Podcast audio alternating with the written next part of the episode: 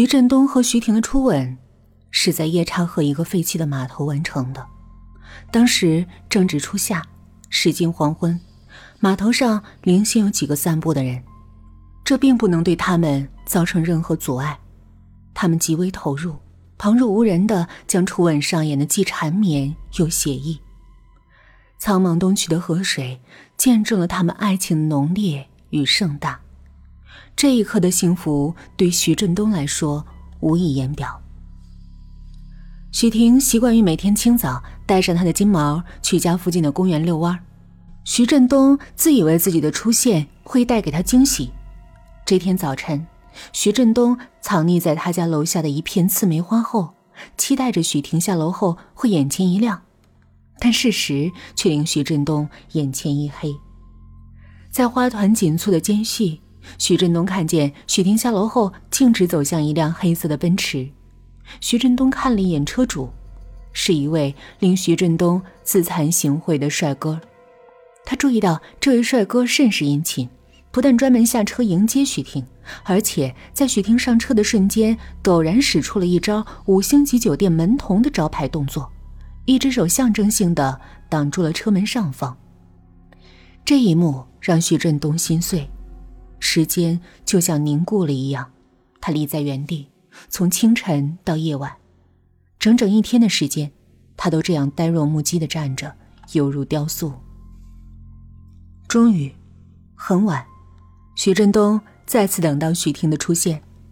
夜色之下，徐振东冷冷的注视着他从奔驰上下来，冷冷注视着他和那个帅哥在车前亲昵吻别，冷冷注视他。目送奔驰绝尘而去。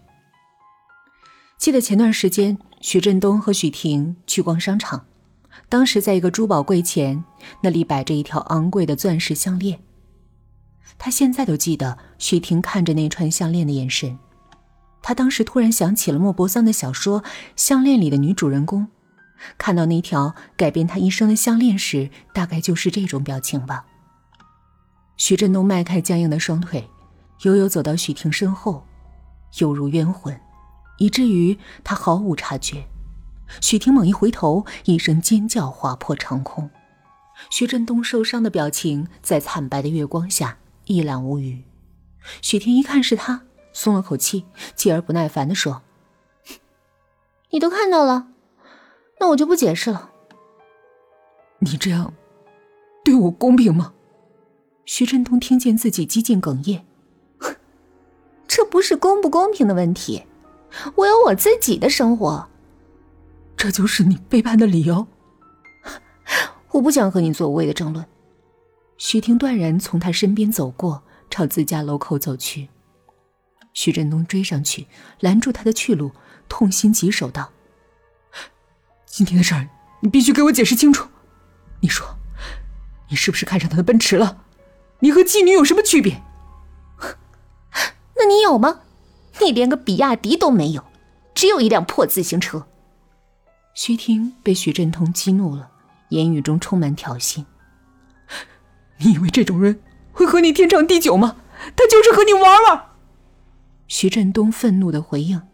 徐婷奚落道：“哼，你省省吧，你根本给不了我想要的生活。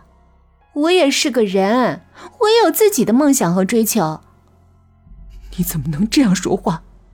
是你逼的！让开！这么晚了，我要回家休息。扑通一声，徐振东跪在了许婷面前。许婷慌了：“你瞅你这点出息，你快起来！一大男人跪着什么样子？”他匆忙伸手扶徐振东，徐振东顺势拽住许婷的胳膊：“我没想跪，谁不知道男儿膝下有黄金？我一时突然不小心。”从早上到现在，我什么都没吃，一直在这等你。是不是又没钱吃饭了？许婷的语气平和下来。走吧，我带你上夜市。自从许振东从延世三流大学毕业之后，工作就一直没着落，上工地或者去饭店端盘子，许振东又眼高手低，不愿干。至于他那偏远农村的家，他是更不愿意回。而徐婷家就在严市，他们在大学认识，成为恋人。徐婷家经济条件十分优渥，毕业后没工作的徐振东，久而久之就沦为了一个吃软饭的。不但在徐婷这边蹭吃蹭喝，就连他租住的地下室都是徐婷提供的房费。他爱徐婷，他是徐振东唯一的依靠。这种依靠不单单是他解决了徐振东的食宿，对他来说，其实饱一顿、饥一顿、露宿街头都不是问题。关键是，他是徐振东不可或缺的精神寄托。虽然他已经越发嫌弃自己了，但徐振东知道许婷对他还是有感情的。有一次，他来给徐振东交房租，心情很好，笑靥如花地说：“徐振东是他至关重要的寄生虫。”当时他听得笑得合不拢嘴。夜市里灯火通明，他们找了个摊子坐下，许婷为他叫了一份炒粉，徐振东狼吞虎咽，不消片刻便一扫而光。他见徐振东意犹未尽，就又叫了一碗。第二碗，徐振东才吃得中规中矩，有个人样。两碗炒面下肚，徐振东又喝了一大碗面汤，饥饿感总算是消除了。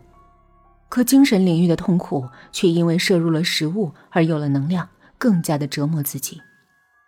离开夜市，徐振东对徐婷说：“我们去河边溜达一圈吧。”这么晚了，上那儿干嘛？走吧，我们好久没散步了，反正也是最后一次了。徐振东伤感的说着，徐婷迟疑了一下，同意了。夜叉河的河岸线在严市是一条名副其实的风景线，吸引无数恋人在此谈情说爱。不过，在这段时间，谈情说爱的恋人早已绝迹，或许这个时刻更适合鬼话连篇。河边黑黢黢的，很阴冷。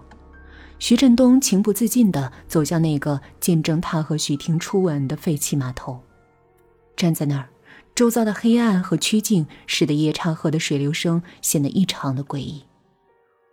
这里拍恐怖片不错，徐振东故作幽默地说。徐婷微微瑟缩了一下，没接茬。你何苦这么为难自己呢？我和王典的事儿早就和你说了，你就是不听，非要眼见为实，给自己添堵。你能不能别再自欺欺人了？我们已经分手了，你要学会正视这件事儿。你真的不能再给我一次机会吗？你醒醒吧！你个什么样的人，你心里没数吗？你现在连晚饭都吃不起，还谈什么恋爱？徐振东的自尊心在徐婷面前早已不止一次的丧失。